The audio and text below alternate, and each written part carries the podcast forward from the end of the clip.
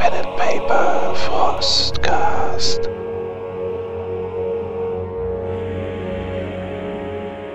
Moin Moin und damit willkommen zu einem neuen Wintersturm Nummer 27. Ich begrüße euch, meine lieben Freunde, dort draußen an den Empfangsgeräten und ich habe mir wieder ein paar Freunde eingeladen. Einen wunderschönen guten Abend, Martin.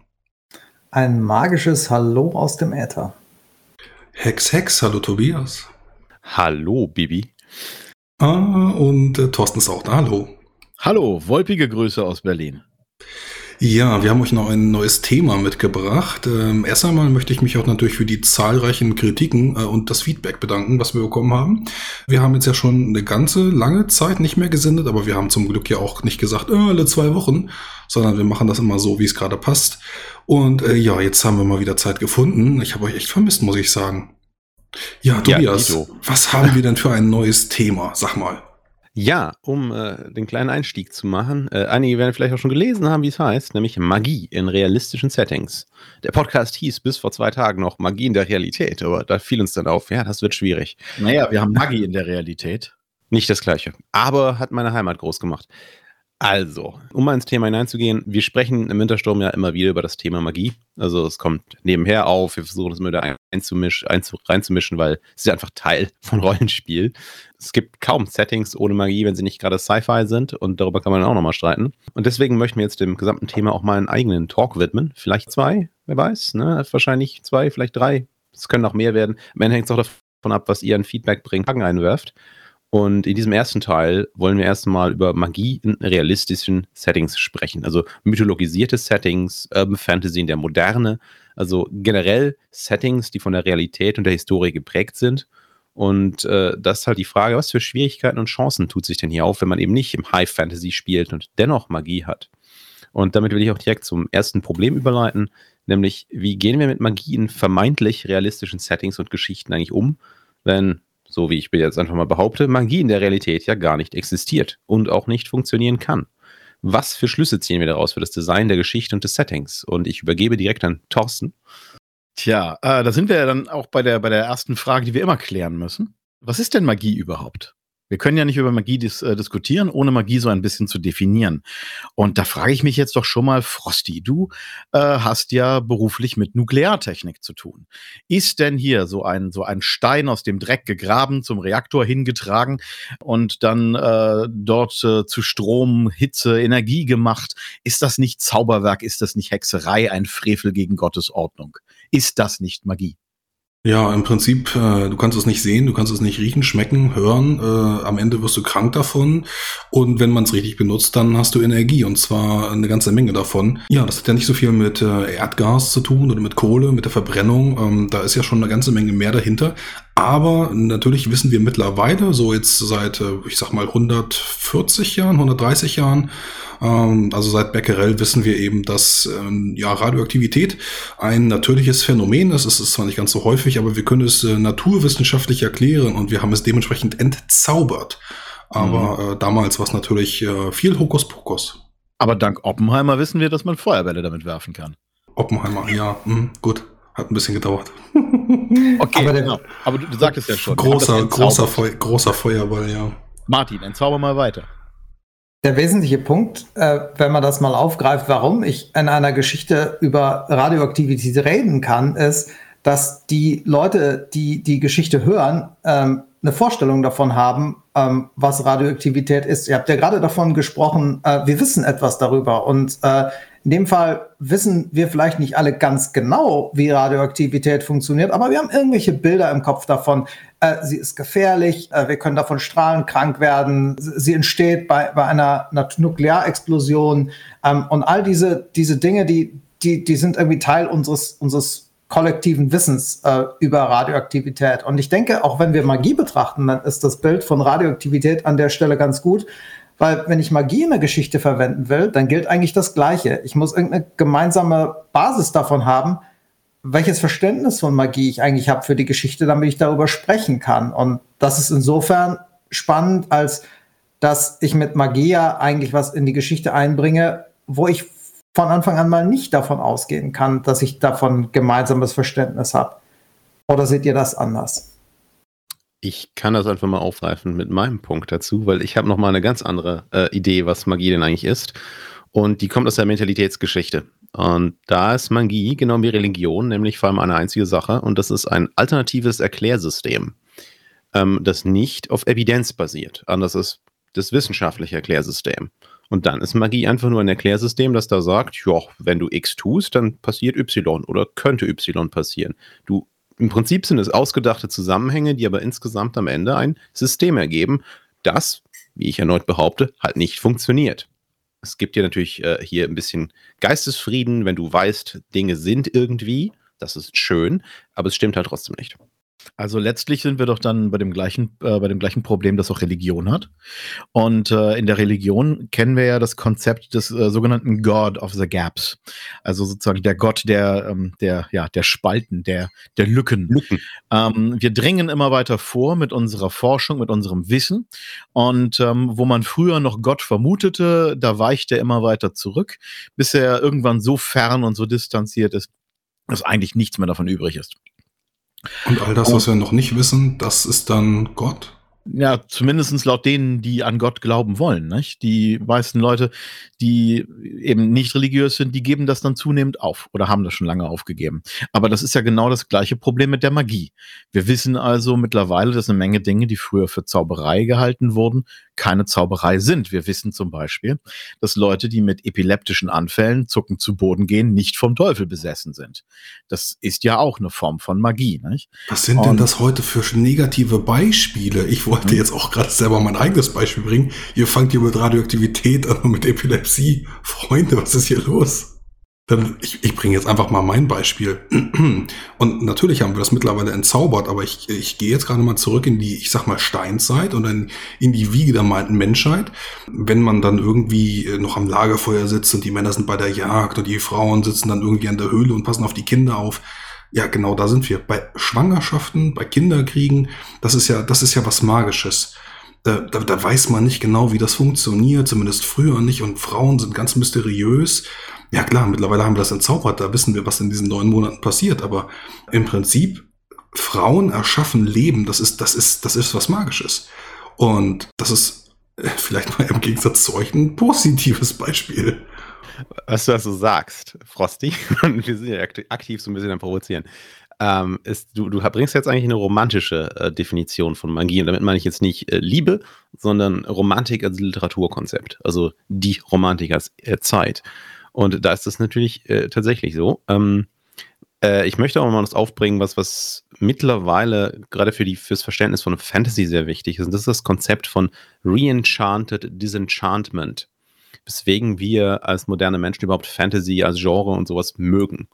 Ähm, also genau genommen machst du jetzt das rückwärts, was wir gerade vorwärts gemacht haben. Nicht? Wir haben genau. die jetzt erst entzaubert und du erklärst jetzt, wie sie neu verzaubert wird. Äh, nicht, Moment, äh, noch nicht.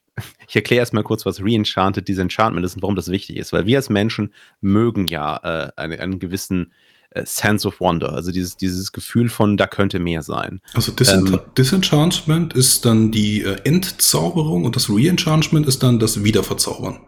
Genau, also deswegen, äh, Fantasy basiert ja nicht auf tatsächlich realer Mythologie. Wir, wir glauben alle nicht mehr, dass der Hutzel in unserem Wand, Wald wohnt und dass irgendwie im Moor ist das, das äh, Tor zu den to äh, toten Welten und sowas. Das können wir nicht mehr glauben. Das haben wir entzaubert als Gesellschaft. Aber wir wollen das Gefühl des Verzaubertseins zurück. Und das machen wir jetzt eben durch äh, ausgedachte Welten, durch, durch fiktive Mythen. Wenn man zum Beispiel mal den ganz großen Klassiker nimmt, den Herrn der Ringe, haben wir schon ein paar Mal gesagt, der ist ja auch als Mythos erschaffen, aber er ist eben nicht tatsächlich real. Er ist nicht ähm, der Glaube der Leute, wie er schon immer war, äh, da hinten ist irgendwie Mordor. Das ist ja Unsinn. Da hinten ist Schottland, wenn man in England im Süden sitzt. Ne? Und das ist halt eben Re-Enchanted Disenchantment. Und das machen wir mit Magie im Rollenspiel genauso. Mordor ist südöstlich von, ähm, also vom Auenland. Also wenn, äh, wenn du von England ausgehst, dann ist Mordor vermutlich äh, in Belgien. Uh, armes Belgien. Aber die essen ihre Pommes auch mit Mayonnaise. Und wir wissen ja alle, dass Mordor eine äh, gewisse Deutschland-Referenz hatte, ne? Äh, Martin, du möchtest etwas anmerken.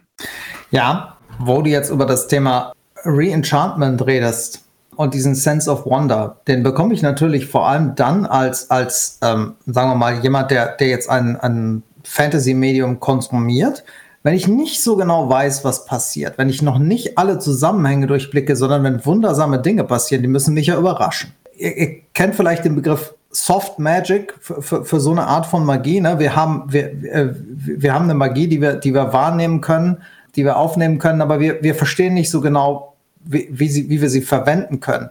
Finde ich interessant, weil das meiner Meinung nach in Erzählungen sehr gut funktioniert, aber schwierig ist, wenn man sie dazu benutzen möchte, um Probleme zu lösen. Man kann, man kann die Erzählung lesen, kann sich über die Magie freuen, aber man muss sie nicht anwenden. Im Rollenspiel kann man ja durchaus in die Situation kommen, dass man sie auch anwenden möchte. Ich weiß nicht, äh, ob ihr die, die Brandon Sandersons Laws of Magic kennt. Ähm, Brandon Sanderson ist ein, ein Fantasy-Autor, der eine oder andere wird ihn schon mal gelesen haben. Der unterteilt eben in, seiner, in seinem, seiner First Law of Magic, wo er Wesentlichen aussagt, also die Fähigkeit, Konflikte in Geschichten mit Magie zu lösen, sind abhängig davon, wie gut man die Magie verstehen kann. Äh, unterteilt er diese, dieses Soft Magic, was du jetzt gerade beschrieben hast, also dieses, dieses, dieses wundersame Hard Magic, wo ganz harte Regeln äh, existieren und die, die auch der Leser versteht und die deswegen der Autor verwenden kann, um damit Konflikte zu lösen. Und dann irgendwo noch diesen, diesen Zwischenansatz. Und was ich mich gefragt habe, ist, komme ich im Rollenspiel da nicht schnell in Bedrängnis, wenn ich die, die Magie eben mehr, also nicht nur als Teil des Hintergrundes verwende, sondern sie auch wirklich, ja, als, als wenn du das Regelkonstrukt dazu gelesen hast. Ja, oder sie als, als, als, wenn es als Werkzeug verfügbar ist als Werkzeug. Sehr, sehr gut. Danke, Tobi. Das Problem, das doch da direkt mit verbunden ist, ist das Magie im Rollenspiel. Ähm, in dem Moment, wo sie tatsächlich aktiv verwendet wird von den Spielenden, sehr oft bereits ähm, wieder en entzaubert wird. Also dadurch, dass sie festen Regeln folgt. Ja. Und, ähm, Fast wie in der Naturwissenschaft. Und dass sie auch ganz anders funktioniert als historische Magie. Also das ist sowieso eine interessante Sache. Äh, wir haben es ja nun beim Rollenspiel mit einem eigenständigen Medium zu tun. Und Rollenspiele sind ja eben nun mal nicht wie Romane oder Filme oder Serien. Rollenspiel ist was völlig eigenes. Und das zentrale Element des Rollenspieles ist eben das Selbsterleben, Selbsterfahren und Interagieren. Und das bedeutet für mich, dass Magie im Rollenspiel nur dann existieren kann, wenn die Spielenden mit dieser Magie interagieren können in irgendeiner Art und Weise. Äh, sie entweder benutzen oder ihr antagonistisch gegenüberstehen. Wenn die Magie nur im Hintergrund vorkommt, dann kommen wir sehr schnell in einen Bereich, wo man sich die Frage stellen muss, wenn sie zu weit im Hintergrund ist, ob sie dann überhaupt noch eine Funktion hat. Also vor meinem geistigen Auge, während ihr gerade gesprochen habt, entsteht so ein bisschen das Bild von, den, von dem Alchemisten, der irgendwie ja im, im, Mittelalter in seiner Burg steht, irgendwelche Chemikalien zusammenrührt, die er aus Arabien oder sowas importiert hat. Und äh, dann hält er das in die Flamme, dann gibt es ein blaues Leuchten, dann gibt es ein grünes Leuchten. Und wenn er die richtigen Sachen zusammenkippt und dann noch irgendwie eine Flüssigkeit drüber, dann, dann kann das sogar explodieren und dann Burgmauern einreißen. Das ist ja auch Magie. Mhm. Also ich meine, ähm, gerade ich als Chemiker äh, kann das natürlich erklären, aber damals war das Wissen natürlich ebenso nicht vorhanden wie ne, das, das die anderen Beispiele, die wir eben angesprochen haben. Das ist richtig. Und das, das Spannende dabei ist ja, dass also reale, reale Magie, real historische Magie war ein Erklärmodell. Also Leute haben versucht, mit Magie und mit Religion äh, Dinge zu erklären, die sie beobachten konnten. In Rollenspielen ist das grundsätzlich anders. Denn reale Magie funktioniert ja nicht. Die ist ja eine Krücke. Äh, kein Zauberspruch hat jemals gewirkt, außer er hat zufällig ähm, physikalisch oder chemisch korrekte äh, Sachen gemacht. Ich meine, ich habe jetzt zum Beispiel ein Zauberbuch in der Hand. Da geht es äh, darum, das ist das, ähm, das ist das sechste und siebte Buch Moses. Das ist so ein äh, seit etwas über 100 Jahren recht verbreitetes äh, Grimoire mit merkwürdigen Zaubersprüchen. Und äh, hier steht zum Beispiel drin, wie man äh, Unglück bannt. Ja? Da kann mir dann, äh, kann mir Frosty direkt danach gleich sagen, ob er als äh, Chemiker findet, dass das eine, eine wirkungsvolle Methode ist, Unglück zu bannen. Äh, ich möchte dir schon mal widersprechen, denn wenn wir das Ganze wieder einmal umdrehen, Zauberbücher oder generell Dinge, die dann doch irgendwie funktionieren, und zwar durch, äh, ich hatte es eben im Vorgespräch schon einmal gesagt, Placebo-Effekte. Wenn ich jetzt eine Hexe habe, die auf einem, ich sag mal, Scheiterhaufen irgendwie verbrannt wird und ähm, sie, sie, sie kann eben noch sprechen, weil sie nicht gefesselt ist und sie wünscht dann demjenigen, der, äh, dem, dem Priester, wünscht sie jetzt Pech und Unglück an den Hals, dass der Satan sie holen möge. Und wenn der davon überzeugt ist, dass das eine echte Hexe ist, dann mag es sein, dass ihm tatsächlich eben durch Placebo-Effekte äh, Unglück geschieht, dass er öfter mal stolpert, dass er sich ein Bein bricht, dass er dann bettlägerig wird, dass sich die Wunden entzünden. Und das ist dann im Prinzip ja auch sowas wie Magie, eben durch, wenn es- wenn durch die. Psyche. Genau, richtig, genau. Okay, aber äh, ich meine, wir können historisch ganz gut nachweisen, dass die, dass die, äh, dass das Verfluchen von Feinden relativ wirkungslos geblieben ist über die meisten Abschnitte der Geschichte. Also zumindestens ist die Inquisition nicht besiegt worden durch wütende Worte ihrer Opfer. Und wenn ich jetzt also Unglück bannen möchte und äh, mir hier das äh, sechste und siebte Buch Moses dazu rät, ein Pergamentpapier zu nehmen und äh, darauf zu schreiben, äh, also spricht der Herr, ich will das Verlorene wiedersuchen und das äh, Verirrte wiederbringen, bla bla bla, es kommen noch eine ganze Menge mehr Worte. Ich schreibe also Zeug auf Papier. Ähm, das beräuchere ich dann und äh, mache das irgendwie sieben Tage lang und trage dann dieses Papier bei mir und dann ist mein Unglück vorbei. Das kann mir jetzt natürlich ein besseres Gefühl machen, mit meinem wahrgenommenen Unglück umzugehen. Aber nun ist es nun mal so, dass es negative Auswirkungen externer Kräfte auf mein Leben natürlich in keinster Weise verändert. Nein, aber die Art und Weise, wie du damit umgehst. Und was passiert, wenn ich trotzdem Unglück wieder äh, Un- Unglück erlebe, obwohl ich ja nun mein, mein magisches pa äh, Pergament bei mir getragen habe? Du musst ja nicht die Garantie haben, dass es immer funktioniert. Es, es reicht ja schon, wenn, wenn du das Gefühl hast, dass es einmal in einem entscheidenden Moment funktioniert hat. Du kannst ja im Zweifelsfall auch immer wieder eine andere Erklärungskrücke finden, warum es in irgendeinem äh, Moment nicht funktioniert hat. Nimmst du mal die meisten Rollenspielregeln, die sich mit Magie beschäftigen, dann lassen die auch immer die Option offen, ähm, dass eine magische Handlung mal fehlschlägt. Und die kannst du dir natürlich auch beim sechsten oder siebten Buch Mose so zusammenreimen und sagen, in Anführungszeichen, ich habe einfach schlecht gewürfelt. Die, die Sterne Mhm. standen schlecht. Der Zauber funktioniert nicht wie, wie Technik, immer. Aber 100 da kommen jetzt-. Ich- Da Ja. kommen wir aber zu einem spannenden Punkt, wo Rollenspiel sich eben unterscheidet von dieser realen Magie. Ich frage mal jetzt ganz ehrlich, Hand aufs Herz, würdest du einen Magier in einem Rollenspielsystem spielen wollen, bei dem ich dir als Spielleiter bei jedem Zauber sage, würfel mal einen W1000 und bei einer 1 auf W1000 funktioniert dein Zauber. Bei den anderen 999 Fällen darfst du dir irgendeine Erklärung ausdenken, warum es dieses Mal mal wieder nicht funktioniert hat. Wenn Weil du mir die genau das- Regeln, wenn du mir die Regeln dahinter nicht erklärst, sondern sagst, ich verwürfel hinter meinem Schirm, dann finde ich das okay. Also wenn, wenn du für mich würfelst und mir, mir das Konstrukt nicht sagst, dann ja. Und du würdest dann einen Exakt. Zauberer spielen, über tausend Spielsitzungen und in Ja, der, in der ja. vielleicht tausendsten funktioniert dann mal was. Ja, finde ich spannend. Naja, Oh. Thorsten. Es geht ja Ich um das Unglück. gesagt nicht.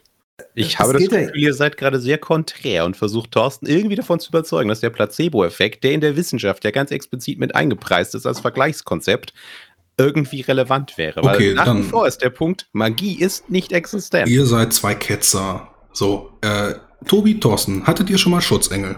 Hattet ihr schon mal so eine Situation, wo ihr euch dachtet, hu, das hätte richtig schwer ins Auge gehen können, wenn ich jetzt nicht den Schutzengel gehabt hätte? Nein. Nein. Oh, verdammt. Martin?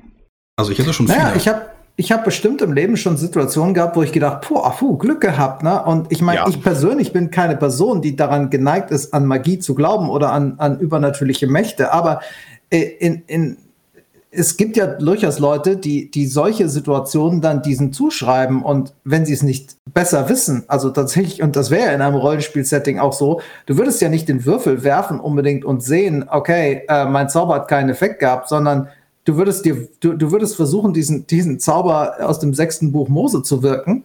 Äh, du wüsstest nicht, ob er funktioniert hat. Und danach hast du aus an, äh, passiert dir irgendwas, das interpretierst du vielleicht irgendwie einfach so, dass du jetzt Glück gehabt hast. Äh, dann hat es geklappt, oder du interpretierst es so, als ob du Pech gehabt hast, dann hat es nicht geklappt. Also letztlich hast du eine Situation, die sie dir im realen Leben, wenn du an Übernatürliches glaubst, auch passieren kann.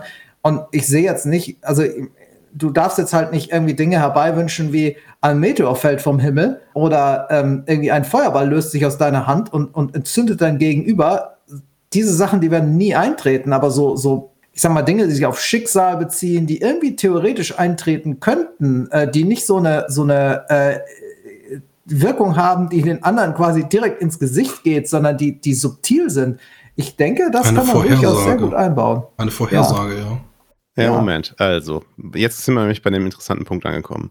Was du mir also sagst, ist, wenn da ein Spieler sitzt, der dem Erklärsystem Magie anhängt und damit halt nicht fakten- oder evidenzbasiert denkt, was ich für sehr unwahrscheinlich halte, zumindest teilweise wird da immer das evidenzbasierte moderne Mindset vorhanden sein, und du dann auch noch sagst, es ist völlig egal, ob der Spieler Spaß hat, dass der Spieler das nicht versteht, es ist alles in-game. Okay, fein, kann man argumentieren. Und dann ist noch die Frage, entsteht aus diesem Ganzen, könnte sein, könnte nicht sein, ladi-da-di-da, tatsächlich Spielerautonomie, Handlungsmöglichkeit und ein Plot? Weil all das ist jetzt alles sehr theoretisch, was ihr da diskutiert. Ihr versucht irgendwie her herbeizuleiten, dass man ja so tun könnte, als wäre Magie real. Aber ist das im geringsten interessant? Ist es langfristig interessant? Und kann man einen Charakter damit aufbauen, der tatsächlich Autonomie hat und actionable ist? Und also wenn ich das mal, euch sorry, Tobi, wenn ich das mal auf Rollenspiel als Role-Playing-Game beziehe, dann würde ich sagen, das ist der Role-Playing-Effekt, das ist vielleicht nicht der Game-Effekt. Ich habe nicht die Erwartung, dass tatsächlich die Magie, die ich dann in dem Moment anwende, wie ein Werkzeug wirkt, sondern sie wäre dann für mich irgendwo fluff und es würde mir Spaß machen, in so eine Rolle zu schlüpfen, einfach genauso wie ich vielleicht gerne in die, in die Rolle von einem, einem, einem religiösen Menschen schlüpfen würde. Und das wäre für mich an der Stelle der Reiz. Ähm, nicht ja, unbedingt, dass ich, ja. Die interessante Gegenfrage ist doch, ähm, ist es nicht interessanter, wenn die Magie grundsätzlich funktionieren könnte? Also wir gehen jetzt aber davon aus, dass sie wirklich, wirklich nicht funktioniert. Also wir können ja tatsächlich die Wissenschaft hier benutzen um das Ganze mal etwas anders zu betrachten. Wenn wir das Ganze analysieren, stellen wir doch fest, dass die absolute Mehrheit aller Rollenspiele, in, der, in denen Magie vorkommt, ähm, Magie hat, die tatsächlich funktioniert. Ähm, mir sind eigentlich gar keine Rollenspiele bekannt, die die Magie einen hohen Stellenwert zuordnen, ohne dass Magie in ihnen funktionieren würde. Und ich finde es auch Aber wichtig in der Diskussion, dass wir jetzt nicht nur Spezialfälle diskutieren, die theoretisch einmal funktionieren können, sondern tatsächlich in der Lage sind, eine Geschichte zu tragen mit mehreren Charakteren, die daran spielen. Das ist wichtig. Aber wenn ich nicht weiß, ob meine Magie wirklich funktioniert, habe ich dann nicht den größten Sense of Wonder tatsächlich? Also dieses, dieses Reenchantment, ist, ist das nicht am größten, wenn mich die Welt im Unklaren darüber lässt, inwiefern die Magie wirklich äh, wirkt? Wenn ich, wenn, wenn ich auch zweifeln kann, wenn ich nicht Gewissheit habe, wenn ich nicht, wenn Magie nicht so ist, dass ich auf einen Schalter drücke und ich weiß, das passiert, weil ich habe es gewürfelt, das hat ja sondern wenn ich gesagt. Ja, Moment, Moment, du baust einen Strohmann auf. Das ist ja gar nicht das Gegenargument. Magie muss nicht äh, werkzeughaft, präzise, physisch sein oder irgendwie völlig wirr. Das ist ja nicht, was wir sagen. Weil ich denke schon, dass du da gerade einer, Fehl, äh, einer Fehlidee aufsetzt. Weil Reenchantment heißt eben nicht, dass ich verwirrt bin und keine Ahnung habe von der Welt. Das ist nicht Reenchantment, das ist Verwirrung. Reenchantment heißt, dass es tatsächlich Trolle gibt ähm, dass die Welt fantastisch ist, wie man sie sich früher vorgestellt hat, als man Angst hatte, das Haus zu verlassen, weil da ist der dunkle Wald ich denke tatsächlich, in den meisten Fällen ist es, ist es nicht interessant, tatsächlich einfach sich zu fragen, hatte das irgendeine Wirkung? Weil was, was passiert denn jetzt mit dem Plot? Wie geht er denn jetzt weiter? Jetzt ist nämlich das Problem, da das ja vielleicht funktioniert oder auch nicht, kommen jetzt arbiträre Handlungen. Das heißt, du hast keine, äh, keine Aktio-Reaktion mehr. Du weißt nicht mehr, was aus deinen, deinen Handlungen entsteht. Die Wirkung ist unklar. Das heißt, der Plot wird diffus, wirr und chaotisch. Das heißt, der Spielleiter muss mit Willkür eingreifen. Wie leitet er die her? Und so weiter und so fort. Weil das ist am Ende das Problem. Zu sagen als Gedankenexperiment, hey, ähm, wie wäre es, ein Mensch zu sein, der nicht im modernen Mindset existiert? Ist zwar wundervoll interessant als Gedankenexperiment, aber ich versuche die ganze Zeit irgendwie mal rauszuhören bei euch, wie zum Henkel, der daraus ähm, spielbares Rollenspiel macht, das tatsächlich auch irgendwie langfristig über zwei, drei, vier Sitzungen Spiele erlaubt. Jenseits von, ich habe ein einziges Mal so einen Charakter gespielt und danach nie wieder, weil zweimal funktioniert es eh nicht. Also ich erinnere mich an Gespräche, die ich mit DSA 3 Veteranen geführt habe oder auch DSA 2. Ich hatte damals äh, noch kein DSA gespielt, kann also nicht mitreden. Aber damals waren die Götterregeln zum Beispiel noch nicht, noch nicht so, wie sie mittlerweile sind da war das alles sehr diffus und tatsächlich Willkür. Da war der Spielleiter oder der Meister, war da eben der Herr über das, was die Götter tun. Genau. Und wenn die Geweihten herumgelaufen sind, dann, dann hatten die keinen Anspruch darauf, dass jetzt ein Geburtssegen funktioniert oder ein Heilungssegen. Da gab es keinen Anspruch drauf. Die haben ich weiß nicht immer, ob die irgendwas gewürfelt haben, aber die haben nee, halt also, ihre. Nein, nein, also die, die Sachen gab es in der Form auch so gar nicht. Es gab große genau. und kleine Wunder. Ja, genau. ähm, was die so gemacht haben, war recht schwammig. Und ähm, ich kann ja auch direkt sagen, was der Effekt davon war. Nahezu niemand hat Geweihte gespielt. Ja, aber diejenigen, die es getan haben, fanden es mega äh, merkwürdig interessant. Also das zumindest die Berichte. Zumindest die das Berichte. Ist interessant. Das ist ja im Prinzip mythologisierte Magie. Darauf wollen wir noch hinaus am Ende. Das ist nämlich. Das ist natürlich die spannende Frage. Ähm, ist das Survivors Bias? Ne? Was, was Survivors Bias ist, das äh, wisst ihr ja. Ähm, ich rekapituliere es noch ganz kurz für die Zuschauer. Äh, während des Zweiten Weltkriegs hat man sich gefragt, wie kann man Flugzeuge besser davor schützen, abgeschossen zu werden? Und man hat sich bei allen Flugzeugen, die zurückkamen, dann angeguckt, wo sind die getroffen worden und, dann, ähm, und wo sind die meisten Treffer gewesen? Und dann kann man ja diese Stellen irgendwie verstärken und panzern, besser panzern. Und dann stellt man fest, das bringt aber gar nichts, weil äh, relativ schnell klar wurde, hey, Moment, was ist mit den Flugzeugen, die gar nicht zurückgekommen sind? Und das sind sozusagen dann die, die da getroffen wurden, wo das Problem war. Das heißt, die, die zurückgekommen sind, haben die Stellen angezeigt, wo ein Flugzeug problemlos getroffen werden konnte, ohne abzustürzen. Das ist also genau andersrum. Das heißt, die Leute, die Geweihte gespielt haben, als die Regeln so schwammig waren, waren die Leute, die genau das interessant fanden. Aber es waren ganz offensichtlich sehr viel weniger. Du, ähm, du willst mir den Podcast echt vermiesen. Was? Wieso? Ja, so negativ wie hier rangeht. Ja? Martin, negativ. Martin und ich, wir brennen hier für Magie und. Ja auch. Ja, aber anders als anders. wir. ja. Martin, du hast auch noch eine Anmerkung. Ja, ich habe ich hab gute Erfahrungen damit gemacht, tatsächlich mit Magie in den Händen der Welt, jetzt nicht in den Händen der Spieler, die, die sich die Spieler nicht so richtig erklären konnten, die immer so de, den, diesen diese, diese Frage beinhaltet, ich glaube jetzt daran, dass es Magie gibt, aber ich weiß nicht, ob ich jetzt tatsächlich es gerade mit Magie zu tun habe oder einfach mit Zufall, mit, äh, mit irgendwas, was äh, ich, ich kann nicht den Finger drauflegen und es beweisen, dass es jetzt gerade Magie war. Eben nicht diese Form von, da schießt ein Flammenstrahl aus der Hand des Magiers, sondern ich habe jetzt das Gefühl, der hat gerade wirklich erraten, was ich denke. Oder äh, das gibt's doch nicht, dieser Zufall, dass der jetzt in diesem Moment hier auftaucht. Vielleicht irgendwie äh, kann, kann, weiß die Person, wo ich bin, kann die meinen Aufenthaltsort irgendwie erspüren. Ähm, die, diese Art von, von Magie, die, die halt sein kann, aber auch nicht sein muss. Ist aber im Rollenspiel recht leicht, zumindest die eine Sache zu widerlegen. Ne? Also wenn, wenn äh, ich das, wenn mein Charakter das Gefühl hat, ob ein NSC seine Gedanken gelesen hat, der Spielleiter mich allerdings zu keinem Zeitpunkt gefragt hat, was ich denke, dann weiß ich, dass es Zufall war. Ich bin ja auch auf der Metaebene anwesend als Spieler.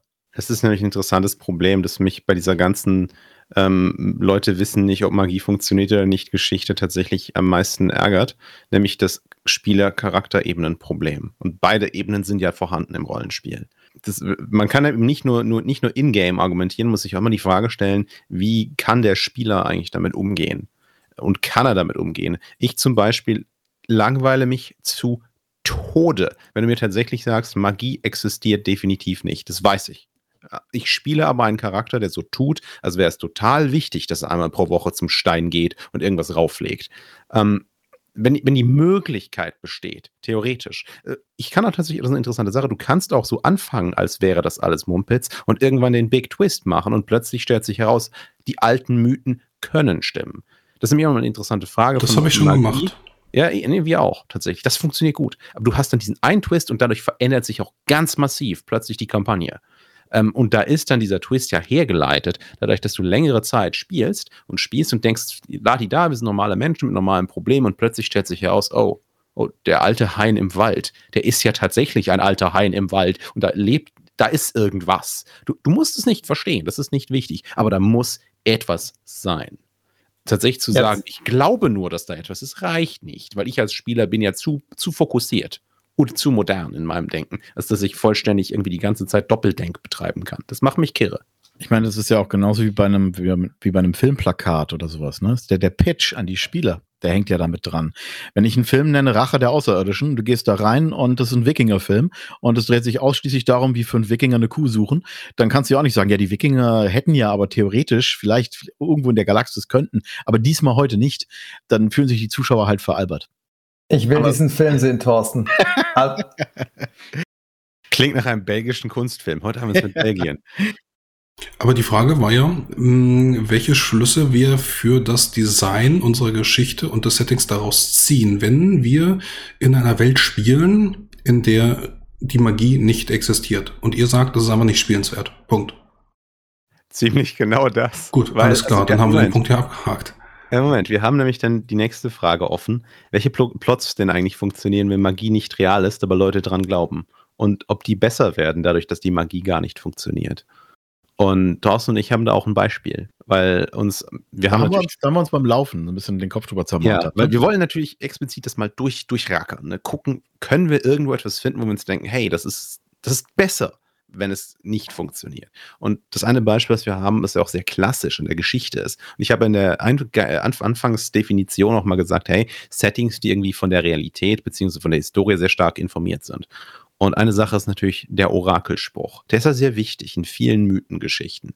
Gibt es den Orakelspruch. Und sei es halt, wir reisen zum Orakel von Delphi und das Orakel äh, orakelt etwas und plötzlich werden alle aktiv und haben schreckliche Angst. Äh, Leute reisen los, Feindschaften entstehen. Du Was wirst, deine, du wirst deinen Vater töten und mit deiner Mutter äh, ein Kind zeugen oder sowas. Ah, da hast du sogar einen echten Mythos gefunden. Ja, ja. Mhm. Und jetzt ist uns aufgefallen, ja, also es gibt ja zum Beispiel eine Plotmöglichkeit, die ist auch klassisch, der gefälschte Orakelspruch, mit dem jemand zum Beispiel an ein Amt kommt oder ähm, dem Volk verquatscht, er wäre irgendwie gesegnet und so weiter und so fort. Nur ist aber das Problem, das uns aufgefallen ist, ja, das ist irgendwie viel weniger interessant, wenn das Orakel definitiv nur eine betrunkene Frau hinter einem Schleier ist. Das hat Ähm, äh, Cäsar doch gemacht in der Serie Rom. Da hat er doch die Ja. Tauben, die Taubenleute da bezahlt, die, die Genau. Jupiterpriester. Hat er, den, den Chief Augur hat er, hat er äh, bestochen mit 100.000 Sesterzen. Das ist übrigens eine interessante Sache. Das setzt nämlich voraus, dass der Akteur, und der ist ja in den meisten Fällen im Rollenspiel ein Spieler oder eine Spielerin, also dass die Akteure wissen, dass man die, dass, man, dass die Magie entweder nicht existiert oder dass sie so belanglos ist, dass man sie manipulieren kann. Aber andere in der Welt daran glauben. Dann kannst du mit der nicht existierenden Magie, an die andere Leute glauben, interessante Geschichten machen. Denn dann kannst du ja gezielt die Prophezeiung manipulieren. Du kannst sie äh, nach eigenem Gutdünken interpretieren, ohne dass du dir tatsächlich Sorgen machen musst, dass sie dir auf die Füße fällt. Also du spielst eine Gruppe von Baden und Gauklern oder so etwas und die haben dann Feuerpulver dabei, so Pflanzensamen, die dann in, in, Feuer und Rauch aufgehen und äh, damit beschwörst du dann deine Feuerbälle. Okay, auch cool. Das äh, ist ja dann wiederum noch, noch mehr actionable. Das heißt, ich habe jetzt noch gar nicht vorausgesetzt, dass die Spielenden tatsächlich die, ähm, die Magie wirkenden sind. Aber ja, das geht auch. Also äh, Illusionisten zu spielen, also einen, einen Alchemisten de facto. Eine Hexe, Ähm. ein Schaman, ein Druiden. Das, Das was die ja real historisch tatsächlich gewesen sind. Nicht? Das darf man ja nicht vergessen. Jeder Zauberer und jeder Priester äh, ist zu einem gewissen Anteil ein Scharlatan und Schauspieler. Er muss ja anderen Leuten vormachen, dass die Welt so sei, wie er behauptet. Oder Auch er glaubt selbst dran, weil er Pilze konsumiert hat. Das ist richtig. Aber äh, so historisch evident ist eher, dass die meisten Leute, die solche Kräfte nutzen, sie tatsächlich benutzen, wissen, dass der größte Teil davon nicht wahr ist, weil sie sonst nicht konsistent darin sein könnten. Was ich natürlich auch interessant finde, ist jetzt das, was du gerade gesagt hast, Schamanen, Druiden und so weiter und so fort oder auch hier die Karten legen. Da finde ich es halt auch interessanter, wenn die Möglichkeit besteht, dass es tatsächlich auch mal stimmt. Gerade wenn es dann plötzlich heißt, oh, und jetzt äh, du legst die Karten und bist schockiert, ne? Ähm, stellst irgendwie fest, das, das ist, ergibt ja total Sinn. Das ist ja total nicht ausgedacht. Das ist, da, da ist irgendwie das Monster und alles passt und am Ende passiert das oder sowas, ne? Und auch hier bei Druiden oder Schamanen, wenn es halt plötzlich heißt, oh, jetzt hast du aber Träume, die sind irgendwie anders als sonst. Das finde ich dann durchaus interessanter, als wenn es halt heißt, ja, du musst dir wirklich alles ausdenken, alles, alles ist halt Quatsch. Das ist halt das Problem. Wenn, es, wenn, wenn du eben keine greifbare Wirkung hast, hast du im Rollenspiel immer das Problem, dass es schwammig wird, beziehungsweise du dich fragst, ob die äh, Spielautonomie noch funktioniert und ob das irgendwie Logik hat dahinter. Tipp für den Tipp für den Spielleiter an dieser Stelle: Ihr solltet einfach mal Horoskope lesen, denn die sind so allgemein gehalten, dass sie für alle gelten. Oh, ich habe einen eigenen Artikel zu, zu Tarotkarten als Storygenerator. Ich hatte mal einen Charakter, der hat ständig Tarotkarten für alle gelegt. Und die sind super, weil Tarotkarten basieren ja auf allgemeinen äh, Gedankenkonzepten. Und was du damit machst, ist äh, über dein Leben und dein, das, was so passiert, zu reflektieren anhand von sehr archetypischen Situationen und Konzepten. Und wenn du halt dann sagst, ah, ich habe hier so ein bisschen Story äh, in Aussicht, was da so ungefähr sein könnte, um wen es so geht, sowas wie, wir hatten dann zum Beispiel sowas wie irgendwie der König von Frankreich, ne? Der spielte eine Rolle in der Ferne. Und ich habe dann da halt meine Karten gelegt und habe dann halt einzelne Elemente davon interpretiert als die Fra der, der König von Frankreich und irgendwie der Pirat so und so und so weiter und so fort und irgendwie diese ganzen Sachen, das ist super interessant, ist total inspirierend. Vor allem, wenn der Vor Spieler allem- doch sagt, vor, allem, wenn du auch die Geschichte kennst und du weißt, ah, okay, der König wird bald sterben und ich sehe ein Messer, ein großes, scharfes Messer und Ja, ich sehe eine Revolution. Umgekehrt. Wenn der Spielleiter bereit ist, einen Teil davon umzusetzen und dir etwas zu bieten, wo du das danach raufinterpretieren kannst. Das funktioniert natürlich besser in Sandboxes als in super hart getakteten äh, äh, Plots, die vorwärts laufen, aber da funktioniert das blendend. De facto ist das der Quantenoger der Prophezeiung. Du prophezeist etwas und ich sorge dafür, dass irgendetwas davon auf irgendeine Art und Weise greifbar wird. Aber es kann ja auch sein, dass so eine Vision Auslöser für den Plot ist. Ähm, das hatte Martin ja vorhin schon angesprochen, so Vision und äh, ich sehe irgendwie um die Ecke oder kann da jemanden spüren. Aber das kann man ja auch eben so machen, dass ich irgendwie, ich denke jetzt gerade an einen römischen Kaiser, der hat in seinen Träumen eine Vision gesehen, dass wenn sie diese Armee, die vor ihnen steht, besiegen wollen, müssen sie sich ein P mit, mit äh, also so ein christliches Symbol auf ihre Konstantin. Schilde, Konstantin war es, müssen sie ein, ein, ein, christliches Symbol auf ihre Schilde malen und nur dann können sie das Heer besiegen. Haben sie gemacht, haben sie gewonnen und da- dadurch war es eine selbsterfüllende Prophezeiung. Oder, Oder eine gute Geschichtslüge, weil wir wissen ja, die Römer waren fantastisch darin, alles so zusammen oh, zu Thorsten, betrügen. Thorsten, mach es mir aussehen. bitte nicht kaputt. Nicht schon wieder. Martin, Martin, greif ein. Aber ich, ich kann mich auf jeden Fall eurer Sichtweise schon anschließen mit dem, was wir jetzt äh, über die Zeit diskutiert haben, dass, dass das Spiel nicht dadurch verliert, äh, dass ich ausschließe, dass ich Magie, dass es Magie gibt. Ich glaube also auf jeden Fall, dass, dass die Möglichkeit existiert in der Welt, in der ich spiele, dass, dass sie eben dies, diese, diese Magie hat. Davon profitiere ich. Ich bin trotzdem noch der Meinung, wenn ich in einem Setting spielen möchte, was relativ realistisch ist, was sich relativ nah an historischen Dingen äh, orientiert, dann, dann sollte die Magie möglichst so dezent sein, dass ich sie prinzipiell immer leugnen kann. Dass nicht jeder, der, der, der sie sieht, äh, auf jeden Fall jetzt auf, den, auf diesen Wagen aufspringen muss und sagen, ich glaube das auf jeden Fall, weil dann irgendwann äh, wird, wird sie zum Schneeball. Dann finde ich, wird sie, wird sie wird es zu gefährlich, dass sie das Setting selber umkrempelt, weil wir wollten das jetzt auch gerade abgrenzen von Settings, in denen sowieso klar ist, dass Magie funktioniert wie Technologie und dann irgendwie Städte durch die Luft fliegen und äh, quasi schon völlig andere Prämissen gelten aufgrund dessen, dass man gesagt hat, Magie existiert. Ja, Moment, aber das ist ja eben, genau, das ist der Punkt, das ist High Fantasy. Und wir reden eben nicht über High Fantasy. Und das, was du ja beschreibst, ist mehr die mythologische Magie, ähm, beziehungsweise eben Enchanted äh, Reality. Und der Punkt von, von Enchantment ist ja Verzauberung, beziehungsweise halt auch äh, so ein bisschen betört sein. Das heißt ja eben gerade, dass da Sachen sind, die du nicht einfach verstehst. Das ist aber auch okay. Ich das meine ich ja genau. Also, ähm, dass Magie eben äh, ein interessantes Amalgamat aus Mythen und, und, und Aberglaube ist, das aber stimmen kann. Und zwar eben ähm, die, die, diese Magie, wo, der, wo du in einen Raum kommst, wo irgendwie der, des, des mit Räucher, äh, mit, des voll mit Rauch von irgendwelchen äh, Duftkräutern, da ist irgendwie eine verschleierte Frau im Hintergrund, die irgendwas, die einen Singsang anstimmt und irgendwie der Priester ist gerade damit beschäftigt, sich irgendwie mit, mit äh, Schafsblut abzuwaschen, was, was alles davon wichtig ist, keiner weiß es. Ob es etwas bewirkt heute, weiß auch keiner. Das muss man dann gucken, die, der Mond muss stimmen und so weiter und so fort. Und wie, und, und, und das meiste davon ist mehr über Erfahrung und Tradition hergeleitet, als über eine festgeschriebene Wirkung. Aber, und das müssen wir auch noch kurz betonen, es gibt ja auch moderne Real äh, Settings mit Magie, also zum Beispiel Urban Fantasy, Harry Dresden zum Beispiel und sowas.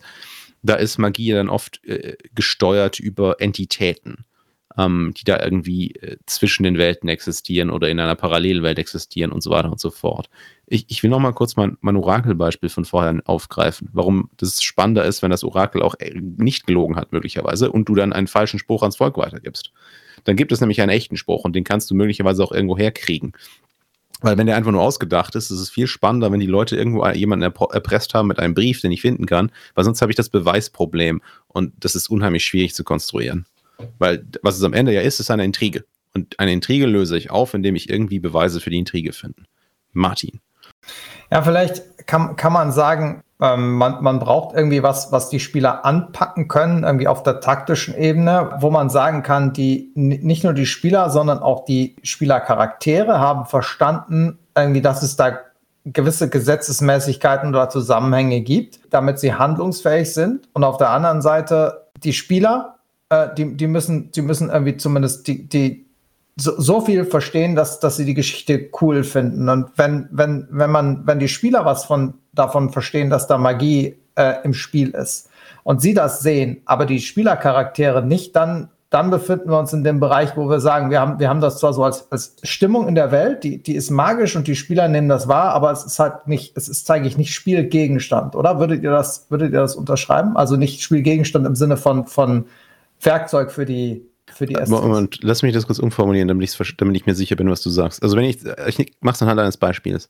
Angenommen, wir spielen ähm, Krieger, das ist das Jahr 700, irgendwo im, im Kattegat, ne, was weiß ich, Wikinger oder so, und wir gehen halt zum, zum äh, Seher und lassen uns irgendwie segnen und die Zukunft vorhersagen und sind uns danach unsicher und so weiter und so fort. Aber die meiste Zeit sind wir damit beschäftigt, Machtpolitik zu betreiben, Leuten aufs Maul zu hauen, irgendwie äh, zu plündern und so weiter und so fort. Und dieser Aberglaube, beziehungsweise der Glaube auch an Magie und Übernatürliches, ist nur da, um mir das Gefühl von, von Mythos zu geben, aber er ist nicht tatsächlich real. Ist das das, was du meinst?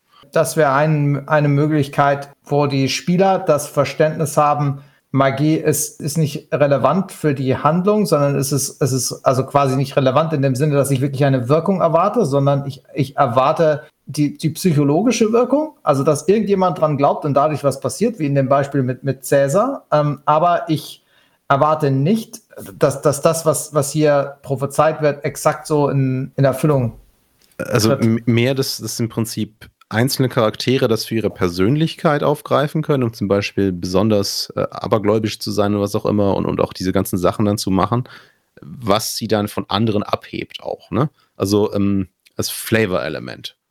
Also genau, zum Beispiel so. bei Vikings Floki. Ja. Floki ist zum Beispiel ein guter, gutes Beispiel. War auch in meinem Hinterkopf. Also es ging jetzt in meinem Hinterkopf, war Vikings das Beispiel, deswegen habe ich das so aufgebracht da wird es ja dann immer so ein bisschen obskurer zum Ende hin, ob das alles stimmt, aber das Writing wird ja auch immer schlechter. Ja, äh, es spielt aber auch keine Rolle. Ich meine, du hast ja auch äh, in Staffel 1 direkt diesen Priester, der keine Augen hat und irgendwie so ein zerlaufenes Gesicht. Ja, der macht halt seine Prophezeiung und Knochenwürfel und, und, und hast du nicht gesehen, aber das spielt ja an sich keine Rolle. Außer, dass er sie dann eben äh, losschickt nach dem Motto, reist nach England oder so, weil dort werdet ihr großes Glück finden. Aber das, das, ist ja, das ist ja nur der Plot-Auslöser. Die interessante Frage ist, wie spannend ist dieser Charakter, wenn er in 25 Fällen richtig liegt? ist das interessanter? Ähm, also, wenn das da, wenn es, das ist im Prinzip nochmal so eine andere Art von, von Re-Enchantment, nämlich, nämlich das Schicksalskonzept. Das ist ja etwas, was wir jetzt gar nicht drin haben. Also wir haben ja immer nur irgendwie diese Magie von, wir haben jetzt in, implizit immer gesagt, Magie ist, ist Ritus, ne? also da wird was getan, daraus entsteht was und so weiter und so fort. Jetzt ist halt noch die Frage, das habt ihr auch vorhin so ein bisschen aufgebracht, dass wir dann Orakel und sowas äh, besprochen haben, ähm, halt eben diese Schicksalkonzeption. Schicksalsfragen finde ich auch nochmal spannend, weil darüber kann man natürlich, es ist halt die Frage, ist das Magie, ist das Religion, was ist das überhaupt? Das ist ja das, das bricht ja auch mit meiner Definition dann. Schicksal ist ja kein Erklärsystem. Schicksal ist Frage einfach eine Erklärung an die für Zufall. Zuhörer, glaubt ihr an Schicksal oder das Chaos? Schreibt es in die Kommentare. Tja, das ist, es geht ja gar nicht um Glauben jetzt erstmal. Ich versuche halt tatsächlich am Ende des Tages greifbare äh, Werkzeuge aufzubauen, mit denen ich interessante Rollenspielgeschichten spielen kann. Und das ist ja am Ende, worauf es hinauslaufen soll. Und deswegen, wir, wir, reden jetzt ja die ganze Zeit über das Problem, dass, dass Magie irgendwie nicht real ist und wie man damit umgeht. Und am Ende des Tages ähm, scheinen die meisten Rollenspielsysteme am Ende bei mythologisierten Settings zu landen. Also bei der Idee, dass man reale Magiekonzeptionen nimmt und denen irgendwie eine gewisse, wenn möglicherweise auch chaotische oder unzuverlässige Wirksamkeit zuschreiben. Oft auch mit diesem, diesem realen Magiekonzept, was ja vor allem auf so Sachen basiert wie Naturmagie oder Geistermagie das ist ja auch etwas, wo, wo sich das dann immer so ein bisschen unterscheidet von genau dem, was Martin vorher so, so einmal kurz erwähnt hat, mit dem Super High Fantasy, so diesem de facto technisierte Magie. Wo es dann halt heißt, ja, da ist irgendwie der magische Ingenieur, der magische Ingenieur sorgt dafür, dass Schiffe fliegen. Das macht er, indem er die korrekten äh, äh magischen Kontraktionen irgendwie baut und die machen da ihr Ding. Das ist an sich 100% berechenbar, Magie, die Naturwissenschaft. Das ist einfach nur eine weitere Kraftquelle. So, das ist ja schön und gut, aber äh, klassische reale Magie dreht sich um so Sachen wie, wie die richtigen Kristalle, obskure Rituale für Flüche, von denen man nicht weiß, wie sie funktionieren, ähm, mit Geistern sprechen, äh, mit den Göttern kommunizieren. Das ist tatsächlich ein interessantes Problem. Sobald man die monotheistischen und organisierten Religionen verlässt, äh, verschwimmt ja auch Magie und Religion zunehmend. Na dann drehen wir das doch mal um. Ich meine, jetzt sind wir immer davon ausgegangen, wie gehen wir damit um, wenn Magie vielleicht äh, tatsächlich gar nicht existiert? Stellen wir mal die Gegenfrage. Was sind Beispiele für euch, wo ihr sagt, ich kann echt dadurch gewinnen, obwohl ich in einem realistischen Setting bin, wenn ich weiß als Spieler und wenn auch der, der SC weiß, dass die Magie funktioniert. Also beide, sowohl der Spieler ist, ist, ist sich sicher, dass er wirklich was bewirken kann, als auch der SC ist äh, der festen Überzeugung, dass er mit seiner, ähm, mit seiner Magie, die er anwendet, irgendeinen Effekt erzielt. Ja, äh, nehmen wir noch mal erstmal die, die Grundsatzfrage. Das Vorhandensein von Magie an sich äh, verändert bereits etwas ganz Gewaltiges, nämlich es eliminiert die, die, die, die völlige Allmacht der Naturgesetze und äh, der Statistik. Und damit werden bestimmte Sachen möglich. Unter anderem zum Beispiel, dass Protagonisten nicht nur Protagonisten sind aufgrund äh, des Survivors Bias, sondern dass sie Protagonisten sind aufgrund von Auserwählung, aufgrund von Schicksal, weil es dann eben Schicksal geben kann. Dass äh, es tatsächlich Menschen geben kann, die mehr können als gewöhnliche Sterbliche. Und um ein ganz konkretes Beispiel noch zu haben, Du spielst also eine Piratenkampagne zum Beispiel. Und äh, dir erzählt jetzt also jemand äh, in, in, einer Taverne am Hafen eine, eine Warngeschichte über den schrecklichen Kraken, der die, die Meerenge heimsucht. Wenn du als Spieler weißt, dass Magie in dieser Welt zu irgendeinem Grade existiert, egal zu welchem, dann besteht immer ein Hauch die Möglichkeit, dass es diesen Kraken tatsächlich gibt das bedeutet ja dann, dass du ganz anders damit umgehst. Wenn ich eine historische Seefahrtskampagne spielen würde, dann müsste ich zwar vielleicht als, als Spieler meinen Charakter so spielen, als wenn er da vielleicht ein bisschen dran glaubt, aber wenn ich jetzt einen etwas erfahreneren Seemann habe, vielleicht gerade noch so 18. Jahrhundert zunehmend, dann ist schon echt die Frage, ähm, ob man sich denn dann noch damit aufhalten möchte, die 150. Krakengeschichte zu äh, ernst zu nehmen. Ne? Und das setzt dann halt einfach einen anderen, eine andere, andere Gewichtung. Aber was ist von jetzt den, diesen beiden äh, Ideen, was ist die bessere Geschichte? Also, wo der Spieler weiß, es gibt Magie und dieser Krake könnte echt sein, oder wo der Spieler weiß, es ist wirklich nur historisch. Und naja gut, vielleicht taucht der Krake ja doch auf. Dann ist es ja so ein bisschen, eigentlich würde jetzt Tobi als Historiker sagen, oh nee, das ist jetzt, ich wollte eigentlich was Historisches spielen und jetzt machen wir doch irgendwie Fantasie und ja, was von beiden ist jetzt das Bessere? Also tatsächlich, das, das Schlaglicht, was du setzt, ist halt ein anderes. Ne? Wenn du halt sagst, ja, der Krak ist zwingend eigentlich ein Fantasy-Geschöpf in meiner realen Welt und es existiert nicht. Ähm, dann habe ich es ja vor allem mit Psychologie zu tun. Dann dreht es sich da um die Moral der Mannschaft zu managen, ähm, äh, Ängste irgendwie zu managen. Ja, aber dann taucht der Krak ja wirklich auf, dann fühlt sich ja betrogen. Ja, aber wie tut er das? Das ist halt der Punkt. Wie tut er das denn? Es, solche komischen, äh, mythischen Kraken gibt es ja in der Form gar nicht. Zumindest nicht in einer statistisch signifikanten Art und Weise. Ja, Wenn genau, also das, genau deswegen. Okay. Wenn er also auftaucht, dann ist es ja bereits wieder ein de facto ein äh, magisches Event. Das ist halt am Ende so ein bisschen das Problem. Ähm, wir gehen ja eigentlich implizit immer davon aus, dass die dramatischsten, interessantesten Sachen passieren sollten. Und das ist natürlich äh, einfacher, wenn zumindest die Option im Raum steht. Oder das ist dann natürlich der Big Twist. Das kann ja auch sein, dass ab da sich plötzlich feststellt, oh, die Ränder der Welt sind tatsächlich magischer als äh, irgendwie London. Die, diese Konzeption von, von Magie gibt es ja auch, dass du äh, ähm, Magie in Terra Incognita hast. Also da, wo, wo, also das ist wieder God, God of the Gaps im Prinzip.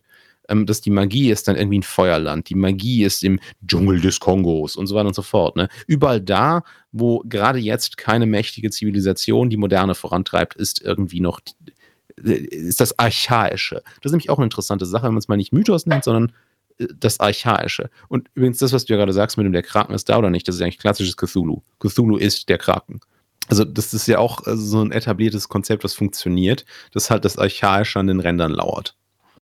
Ja, da würde ich mal meine Geschichte zu erzählen, denn die hatte ja eingangs äh, in der Frage gestanden, welche Settings denn funktionieren könnten. Ich hatte einmal Cthulhu in den 20er Jahren. Ich habe mit einem sehr erfahrenen Spielleiter gespielt, also ich war der Spielleiter und er selber war Spieler unter mir oder neben mir und er hat ein Medium gespielt. Ihm war klar, dass es in Cthulhu Magie gibt, aber sein Medium war generell profan und das war ein Scharlatan. Also er hat Geld genommen und so getan, oh, hier und äh, ich nehme jetzt Geld und Kristallkugel da und Karten legen. Also er war ein, ein Betrüger, ein Betrügermedium. Und als wir dann in diesem Herrenhaus waren und er dann angefangen hat, eine Geisterseance abzuhalten und dann plötzlich ein echter Geist kam, der ihm dann Fragen beantwortet hat, da ist nicht nur der Charakter, sondern auch der Spieler ist fast hinten, hinten rum, rumgefallen, weil weil er damit überhaupt nicht gerechnet hat, dass da jetzt ein echter Geist kommt, den er befragen kann. Und das stand exakt so auch in, in dem Plot. Das ist exakt, was, was ich vorhin meinte mit dem Big Twist. Genau das, Ähm, ja, richtig. Da habe ich vorhin schon dran gedacht. Aber das ist wieder das Problem, ne? das kann man nicht zu oft machen. Ähm, und genau. auch mit ein, einem bestimmten Spieler halt nicht so oft machen. Du kannst es auch innerhalb eines Settings halt nur ein einziges Mal machen. Das ist äh, da halt die Schwierigkeit damit. Das ist ein für einzelne Stories eine Konzeption, aber für eine Kampagnenkonzeption äh, wiederum sehr schwierig. ja, du stimmt, aber was äh, ich, ich wollte es einfach nur an dieser Stelle einmal einwerfen, als Tipp als, äh, an die anderen, das kann funktionieren. Aber äh, ich muss kurz darauf hinweisen, ist, der, der Mensch ist ein Sonderfall. Ne? Ähm, du hast gesagt, er ist ein erfahrener Spielleiter und so weiter und so fort. Das heißt, er ist jemand, der ähm, das Jonglieren mit Story sehr mag und das auch sich ausdenken davon und Leute auf etwas stoßen sehr mag. Zumindest gehe ich davon aus. Das klingt jetzt nach so jemandem. Ne? Das ist dann Ja. natürlich, dass sein, sein Spielspaß kommt dann ja gerade daraus, dass er äh, mit dir zusammen so ein bisschen Sandbox-Ball spielen kann. Das ist wichtig zu verstehen dabei. Das heißt, es funktioniert eben nicht für jeden. Es funktioniert auch nicht im Allgemeinen oder sowas. Es ist sehr kompliziert. Du brauchst jemanden, der das. Es ist wie mit den Tarotkarten, die ich erwähnte. Das ist ja auch äh, etwas, wo ich dann als Spieler ähm, kleine Geschichten mir ausdenke, versuche Zusammenhänge herzustellen und sie mit Bedeutung aufzuladen, dadurch, dass ich eben dieses pseudomagische Medium benutze.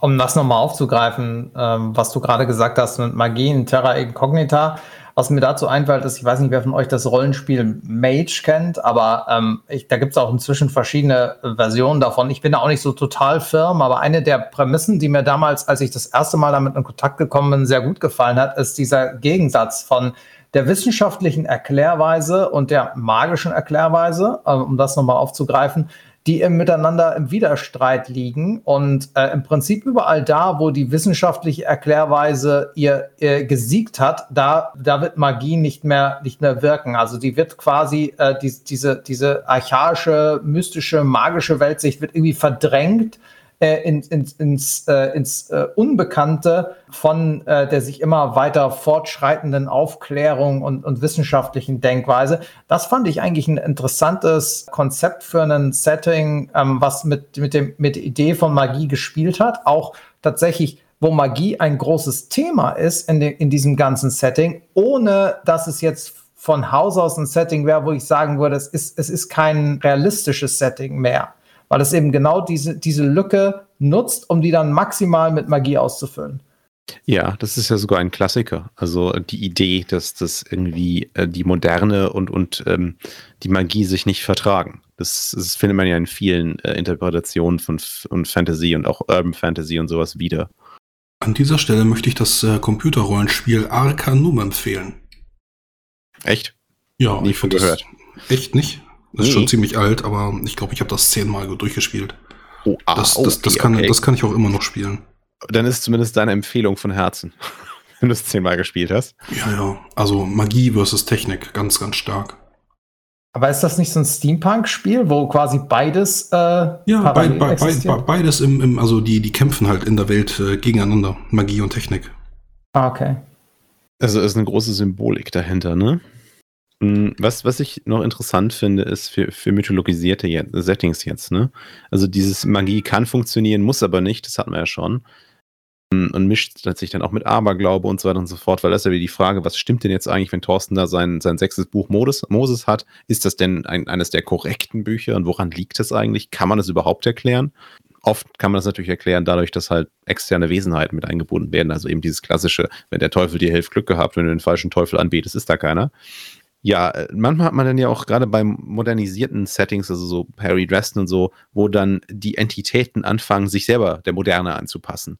Oder auch Vampire, ne? Ähm, da hast du ja dieses, dieses durch die Zeiten auch im Mittelalter ist das alles noch so ein bisschen archaisches Powerplay und dann hast du irgendwann äh, moderne Business-Vampire, die irgendwie auch, auch eine Marketingagentur betreiben oder sowas, um ähm, die Maskerade aufrechtzuerhalten. Mhm, Oder Ähm, Kult, wo dann die Götter selbst äh, modernisiert sind.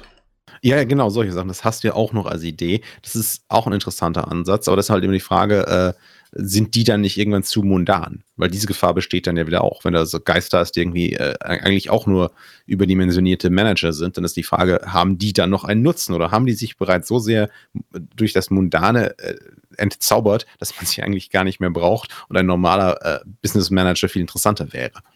Ich meine, so ein paar klassische äh, äh, Varianten von, von moderner Magie plus Welt ist ja Urban Fantasy, also so auch ähm, wo es halt, parallel halt einfach beides existiert. Es gibt Magie und Technik, ne? Und zwar Technik, die dann auch rational teilweise verstanden und benutzt wird. Dann hast du natürlich den Klassiker, der Schattenkrieg. Das ist ja auch das, was äh, die Maskerade bei Vampire ist, also die Parallelwelt. Und dann noch dieses äh, eher so ein bisschen vor der absoluten Moderne zu findende Witch of the Wilds Konzept. Ähm, also, dass, dass äh, Piraten dann halt irgendwie auf die kleine Insel fahren müssen, wo die seltsame Hexe hockt. Äh, nicht irgendwie, die befindet sich nicht in London. Und wenn sie sich in London befindet, dann befindet sie sich in den Slums von London und so weiter und so fort. Ich werde jetzt eine Kampagne erzählen über zehn Abende mit fünf Börsenmaklern, die Tarotkarten legen, um wissen, um zu wissen, wo sie investieren. Damit sind wir übrigens total beim Verschwörungswintersturm. Das, das wäre eigentlich schon fast spannend dann, ähm, wenn du, wenn du den, dann den, den, nicht den Kult, sondern tatsächlich die Loge hast, die das macht und irgendwann plötzlich da reingezogen wird, dass das stimmt. da haben wir wieder den Twist, wo keiner mit berichtet. Ja, absolut. Also, ich sage ja nicht, dass sowas nicht spannend sein kann. Ich sage halt nur, gerade, äh, ich möchte nochmal das Beispiel mit dem Orakel aufgreifen, weil wir haben da halt tatsächlich ein spezifisches Problem festgestellt. Wenn ich derjenige bin, der betrügt mit einem gefälschten Orakelspruch, dann ist das ja einfach nur eine ausgedachte Lüge. Wo ist die Spannung? Wo ist der Konflikt? Wo ist meine Schwierigkeit, damit zu betrügen? Weil alles, was ich ja mache, ist diesem einen Typen 100.000 Herzen zu geben, der lügt, haha, so, schön. Beweisen kann das keiner, weil es gibt keinen Paper Trail, ähm, interessiert sowieso keinen und wenn es einen Zeugen gibt, lasse ich ihn abstechen. Wenn meine Feinde gelogen haben, gleiches Problem. Wie belege ich den jetzt, dass sie gelogen haben. Und wenn sie gelogen haben, interessiert das überhaupt jemanden? Weil es ist ja viel schlimmer, wenn sie die Wahrheit verdreht haben, also es einen echten Oralgespruch geben, der auch was taugt und der auch irgendwie Bedeutung zu entfalten scheint, als wenn da irgendwie nur äh, zu, zu gedröhnter Unsinn war. Das heißt, oft in solchen Fällen halt die Frage, ist der Konflikt, den du dadurch erzeugst, nicht viel langweiliger als ein Konflikt, den du durch eine ganz ähnliche Intrige erzeugen würdest. Naja, dann könntest du es ja auch so machen, dass nicht nur du lügst und 100.000 Sesterzen bezahlst, sondern auch deine Feinde und äh, wer am meisten Geld hat, hat am meisten gelogene Orakelsprüche und man bekriegt sich so ein bisschen über dieses Orakel. Ja, aber das ist ja mehr ein Gimmick, ne? Das ist halt wieder die Frage, hat es sich dann gelohnt, das in dem Setting irgendwie so auszuführen? Das ist halt eben der Punkt, ne? Also, es geht ja nicht nur um, ob es nicht lustige Gimmicks gibt, die man finden kann oder ob man einmal einen interessanten Plot damit hinkriegt, sondern was allgemein die Schwierigkeit damit ist, im Prinzip kategorisch zu sagen, Magie gibt es nicht, beziehungsweise eben, warum machen die meisten Rollenspiele am Ende doch diesen Twist hinzu, es gibt diese mythologisierte Magie Minimum ähm, die irgendwie an den Rändern da existiert oder die theoretisch funktionieren kann, wenn man nur irgendwie den richtigen Ritus findet. Du kannst ja auch so dieses Indiana Jones-mäßige machen. Es gibt nur ein einziges magisches Ding in der gesamten Geschichte und niemand versteht das und am Ende sind die Nazi tot. Geht ja auch. Ich hatte ja vorhin schon mal, war ich schon auf Sanderson gekommen und seine Laws of Magic und es gibt tatsächlich von ihm ein, ein, ein äh, drittes uh, Law of Magic und das heißt expand what you already have before you add something new. Und das würde ja zu dem passen, auch was du gerade gesagt hast, Tobi. Ich, ich muss mir eigentlich gerade in einem Setting, was ich realistisch gestalte, überlegen, wenn ich Magie hinzufüge ähm, und, und gerade auch äh, vielleicht noch immer noch mehr Magie hinzufüge, was will ich jetzt damit erreichen? Kann ich nicht eigentlich das, die, die Mittel, die mir jetzt schon zur Verfügung ste äh, stehen, ohne dass ich noch eine Schippe Magie drauflege, auch schon so benutzen, dass ich den gleichen Effekt erreiche. Denn ansonsten erhöhe ich nur die Komplexität immer weiter, laufe vielleicht auch die Gefahr, dass ich, ähm, dass ich Dinge anzettel, die ich, die, die nachher aus dem Ruder laufen, die ich nicht mehr einfangen kann. Und äh, oft tut es vielleicht sogar auch eine äh, ne, ne Schippe weniger Magie, eine ne Schippe subtilere Magie oder im Zweifelsfall eben, wie, wir, wie, wir, äh, wie der Fall, in dem wir vorhin waren. Ich kann das Ganze, was ich eigentlich für, für die Story erreichen wollte, auch erreichen, wenn ich mich gar nicht so klar festlege, existiert die Magie oder nicht. Ja, ähm, im Prinzip hast du auch sonst ganz schnell das Problem, dass deine Magie halt zu einem, zu einem Red Herring wird. Und der ist ja oft nutzlos, wenn du kein Ziel damit verfolgst. Weil hier möchte ich übrigens auch auf Wintersturm 21 verweisen, da haben wir über den Red Herring gesprochen, der Spannungskurve im Rollenspiel. Was ich halt nicht will, ist, dass Leute im Prinzip am Ende einfach nur rumtorkeln und irgendwie nicht äh, keine Zuspitzung haben, äh, keinen Konflikt haben und vor allem, äh, dass sie äh, keine Actionability haben. Weil das ist halt das Problem, Rollenspiel braucht vorwärts, äh, also Momentum, das vorwärts führt und damit auch eine Dynamik. Und Verwirrung und Unsinn und Magie, die komisch ist und nicht funktioniert, kann halt zu Magie und Verwirrung, äh, zu, zu, Verwirrung und Unsinn führen. Und das ist halt dann nicht so cool. Deswegen, äh, um das mal auf den Punkt zu bringen, wenn keiner mehr was sagen will, einmal Hand heben, auch wenn ich euch nicht sehen kann. Weil dann würde ich jetzt mal zum Punkt kommen. Was wir sehr äh, schwierig finden, ist halt, wenn Spieler-Mindset und Charakter-Mindset nicht übereinstimmen, hat man oft das Problem, dass man es nicht hinkriegt, dadurch Spannung aufzubauen. Man kann das dann zwar irgendwann durch einen Big Twist lösen, vor allem in die eine Richtung, äh, weil der Wizard of Oz und es gibt eigentlich, der Wizard of Oz ist eigentlich nur ein Betrüger. Sowas ist oft sehr schwierig, weil wie stellt man das dar? Das ist nämlich aber das Problem des Mediums, in dem wir uns befinden, im Rollenspiel und nicht Film oder äh, Buch, wo man gewisse Möglichkeiten hat, den Spielern Informationen vorzuenthalten. Die hast du im Rollenspiel in der Form nicht, weil wenn du ihnen Informationen vorenthältst, haben sie keine Möglichkeiten, es wahrzunehmen. Und das ist eigentlich betrügerisch. Deswegen äh, sind wir der Meinung, dass man Magie in realistischen Settings nach Möglichkeit so konzeptionieren sollte, dass sie irgendwie mindestens ein Körnchen Wahrheit enthält in irgendeiner Form. Das kann man durch den Big Twist einführen, durch den äh, Gott der Lücken, durch äh, die, naja, wie hatte ich es vorhin genannt, das Archaische äh, in, in den Nischen der Welt, die noch nicht erforscht sind. Du kannst auch den, den Moderne gegen, gegen äh, Mythologie-Kampf irgendwie ausführen. Du kannst den Schattenkrieg spielen, das geht alles. Aber äh, irgendwie eine gewisse Wirksamkeit muss halt vorhanden sein. Gleichzeitig bietet dir ja Magie dann eben auch die Möglichkeit, in den realen, realhistorischen Settings das Spiel etwas interessanter zu machen. Richtig. Und halt auch dieses Gefühl von Zauberhaftigkeit der Vergangenheit wieder reinzubringen, ähm, das sonst entfällt. Weil es ist halt sehr schwierig als moderner Mensch, jemanden zu spielen, der äh, absolut äh, irritiert ist von, von äh, Magie und überall Trolle sieht und so weiter und so fort. Das ist schwierig, wenn du als Spieler die ganze Zeit eben weißt, äh, das ist irgendwie, das stimmt halt nicht. Und ich, ich sehe doch die rationalen Zusammenhänge. Es ist so schon schwierig genug, in den Charakter reinzukommen. Nochmal vielleicht auch aus unserer Sicht jetzt Religion gehört hier eindeutig zu Magie dazu. Wir trennen das nicht, äh, hatten wir vorhin zwischendurch schon mal erwähnt. Man, das kennt man ja aus manchen äh, Rollenspielsystemen. Für uns ist das äh, letzten Endes, also diese, die, ob, ob die Magie jetzt von den Göttern kommt, von den Geistern oder, oder wie auch immer, es ist einerlei. Guter Punkt, weil gerade ähm, hier diese archaische Magie, die mythologische Magie, die ist ja oft sehr, sehr schamanistisch. Und schamanistisch heißt meistens Naturmagie, Geister, Entitäten, mit denen irgendwie verhandelt wird und so weiter und so fort. Ja, ich denke, das ist eine gute Zusammenfassung. Äh, wir werden vielleicht noch einen äh, Wintersturm machen zu Magie in High Fantasy Settings, beziehungsweise Magie als Werkzeug. Ähm, das müssen wir noch sehen und dazu will ich auch von euch, den Zuhörern und Zuhörerinnen, hören, ob ihr das interessant findet, ob ihr euch da denkt, äh, das wissen wir alles schon, weil das ist auch sehr viel einfacher. Ja, ich glaube, Magie-Sachen können wir nicht nur zwei machen, sondern generell lassen wir das einfach mal offen, diese Reihe. Äh, das kann man ja auch später noch fortführen, aber wir hatten gesagt, erst einmal wollen wir zwei Stück dazu machen und äh, dann kann man immer noch weiterspringen. Und das war jetzt das erste Thema dazu, um äh, uns in der Realität im Ganzen anzunehmen. Darum bitte genau. Feedback für Tobi, uns und wie, Tobi, Tobi, Tobi, wie kann man uns denn Feedback schreiben? Ah, ich wollte dir einmal zuvorkommen. Ich habe die letzten Tage unsere alten Winterstürme nochmal gehört, so ein paar davon. Nee, nee, nee, nee. Das, äh, ich muss, ich, muss, dass du mich immer einleitest. Ja, natürlich. Ja, okay. Äh, wie kann man uns denn erreichen? Also da gibt es zwei Möglichkeiten, wie man uns gut erreichen kann. Zum einen die extra eingerichtete E-Mail wintersturm.donnerhaus.eu. Da könnt ihr uns gerne Feedback hinterlassen, Fragen, Anmerkungen und vor allem auch Themenwünsche. Unbedingt Themenwünsche sind immer ganz spannend für uns. Ansonsten auch auf frostypenandpaper.de unter dem Podcast selbst, auch iTunes und so weiter und so fort. Aber am besten halt wirklich bei frostypenandpaper.de oder über die E-Mail, weil sonst, wir müssen es auch irgendwie zusammentragen, miteinander teilen und das sind die einfachsten Möglichkeiten. Wenn ihr uns derweil unterstützen wollt, ähm, könnt ihr es über Patreon tun, nämlich patreon.com-donnerhaus und patreon.com-frosty pen and paper.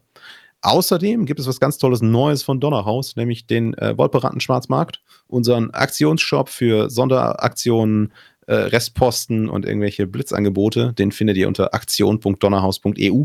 Da gibt es unter anderem aktuell coole Poster zu Freude schöner Götterfunken und solche Sachen. Könnt ihr mal reingucken, vielleicht wollt ihr was davon haben. Wird mit Liebe verpackt, direkt von Thorsten und mir. Oder den Wolperatten, wir sind uns nicht sicher. Ja, ansonsten, ich hatte eine Menge Spaß. Frosty, wie fandest du es denn? Oh, das ist ja nett, dass du eine Überleitung machst. Ja, ich fand es auch sehr habe lustig. Ich habe dich getrickt. Äh, ähm, ja, wir haben ja festgestellt, oder du hast das festgestellt, dass wenn wir ähm, keine richtige Struktur haben, sondern einfach nur Fragen stellen, äh, die wir dann selbst beantworten müssen, dann ähm, ja, weiß ich nicht, ist das alles so ein lockeres, lockeres Miteinander, beieinander. Und äh, es hat mir echt viel Spaß gemacht, auch mit euch zu streiten, äh, dass es Magie gibt. Äh, das Ja. wissen wir jetzt in der Realität. Äh, Ja, eure Argumente Leute- waren einfach nicht stichhaltig genug. Ob Nee, Leute da ich- draußen jetzt denken, dass wir alle fiesen Streit haben? Wir sind Ketzer, Frosty ist ein Wizard. Amen. Amen. Martin, wie hat sie gefallen? Super toll. Äh, ich äh, habe mich sehr gefreut über diesen äh, schönen Talk mit euch. Wir waren mal wieder richtig gut in Fahrt und ich wetze hier schon mal die Messer für äh, die baldige Fortsetzung zum Thema Hard Magic. Ich glaube, dann werden Frosty und ich uns ein bisschen schwerer tun, euch davon zu überzeugen, dass auch die existiert. Ja, also tatsächlich dazu haben wir auch eine Menge zu sagen, aufgrund unserer Arbeit an unserem eigenen Fantasy-System, das noch Jahre dauern wird, aber zu dem es immerhin schon Jana Saras Kartentasche gibt. Da Metaphysik und sowas ist, war uns dabei nämlich sehr wichtig, also The Laws of Magic und Ich sowas. sage nur Zeppelin und. Flugzeuge. Ja, und dann natürlich ja technisierte Magie. Da, da gibt es einiges, worüber man reden kann. Auch einfach mal aufführen, was es da so alles gibt, auch für Leute, die irgendwie neu in, in, ins Rollenspiel reinkommen. Ich meine, Veteranen haben schon ganz viele Sachen gesehen. Wir können da auch nicht immer alles neu erfinden. Aber ja, ich fand es auch spannend, dass wir uns tatsächlich mal gestritten haben. Wir streiten uns sonst sehr selten. Aber heute wart ihr ja auch ganz konträre Wissenschaftsfeinde, die äh, zusammen mit ihren religiösen Büchern verbrannt. Moment. Nee, das können wir nicht machen, dann verfluchen sie uns. Und der Placebo-Effekt bringt uns dann um. Thorsten, wie hat's dir gefallen? Sehr gut, wie immer. Aber ähm, tatsächlich besser als manches Mal. Äh, ich finde auch die, die offenere Dynamik besser. Ähm, man merkt aber auch, dass sich der Wintersturm so ganz schön entwickelt hat, seit wir angefangen haben. Ja, das auf alle Fälle. Wir lernen ja auch dazu. Wäre auch schrecklich, wenn nicht, ne? Dann heißt es, wir haben über die Jahre immer mehr nachgelassen. Das sind wir so noch ein Schatten unserer selbst. Ich mach das, ich mach das nur noch wegen dem Geld hier. Genau, Ja, genau. Ge Moment, du kriegst Geld. Weil ich krieg keins. Leute, Leute da draußen, also ähm, bitte, das ist auch eine gute Frage an euch. Wie findet ihr das eigentlich, dass wir die letzten zwei, drei Winterstürme mehr so mit offenen Leitfragen gemacht haben, als dass wir uns ein bisschen stärker vorstrukturiert haben? Findet ihr diese Diskussion äh, interessanter und äh, generell lehrreicher für euch oder wäre es für euch besser, wenn wir ein bisschen mehr Struktur hätten und ein bisschen klarer auch halt im Prinzip eine, eine Vorlesung durchexerzieren, wo halt Einwürfe kommen und sowas. Das wäre super, wenn ihr uns das sagt an wintersturm.donnerhaus.eu. Ja, Katze, Katze wird auch nicht gefüttert, genau. Ähm, ich hatte gerade nicht so richtig bei deiner Auflistung zugehört. Hattest du den Discord eigentlich erwähnt, Tobi? Äh, welchen Discord? Unseren Community Discord. Oh ja. Wir, wir Oh. haben ja, wir haben ja jetzt äh, zusätzlich seit einer Weile zu unserem Patreon Discord, also zu unserem Donnerhaus Patreon Discord, haben wir vor einer Weile ähm, im Zuge unseres Streaming-Projektes zu Freude schöner Götterfunken auch einen Public Discord eingerichtet. Und wie der Zufall so will, Klappe Percy, ähm, kann man Tobi, mich, Frosty und Martin dort auch antreffen. Wir sind also auch da erreichbar. Man kann uns also auch in Discord ansprechen und uns da Feedback geben. Ja, Percy. Ich werde Ich den gebe Link, ich werde den Link äh, verlinken unter meinem, äh, unter meiner Homepage und bei euch natürlich auch. Ich Genau. nenne ihn aber auch noch. Das ist nämlich www.donnerhaus.eu-discord. Mit C. Ja, oder der Direktlink ist Ich- https ich wollte grad sagen, jetzt- discord gg Genau. Nein, das, das machen wir jetzt nicht. Das machen wir jetzt nicht. Das ist literally der gleiche Link. Ich weiß. Meiner ist Wollt ihr die IP-Adresse auch noch bekannt geben? Äh, nee, geht nämlich gar nicht. Auf Discord kann man nicht über IPs. Ach, Nee, verdammt. Wir geben das alles in Binary an. 100110001. Also gut, Ey, oh, meine- Leute, meine Freunde- Leute. Wir haben ein Problem. Wir haben nicht gesungen. Oh. Das ist kein Wintersturm ohne musst, du Gesang. musst Thorsten sich gleich noch was überlegen. Ich würde sagen, wir machen an dieser It's Stelle Tschüss. magic. Er hatte letztens Geburtstag. magic, Uh, magic, uh, uh, magic. Und damit Ja. würde ich sagen, wir sind raus und wir hören uns beim nächsten Mal wieder. Bis dann, ciao. Bye, bye. Tschüssi.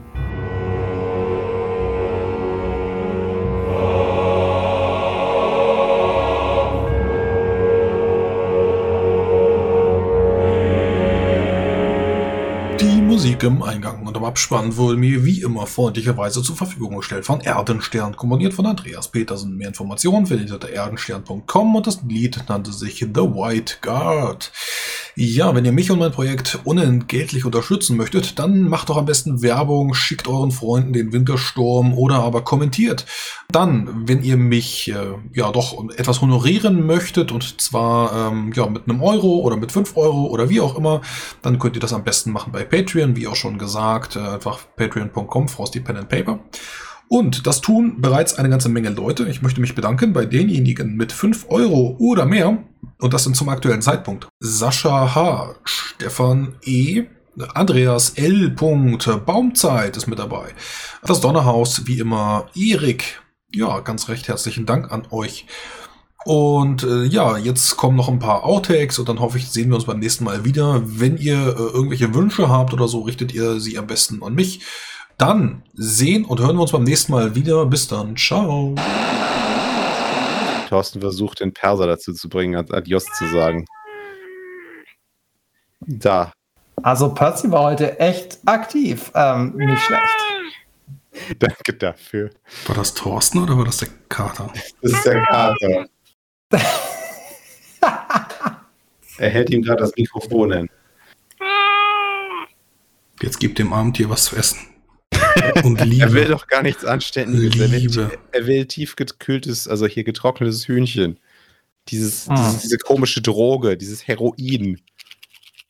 Katzengras ist auch ganz gut. Diese, diese Minz, äh, Minzkisschen, wo die immer reinbeißen.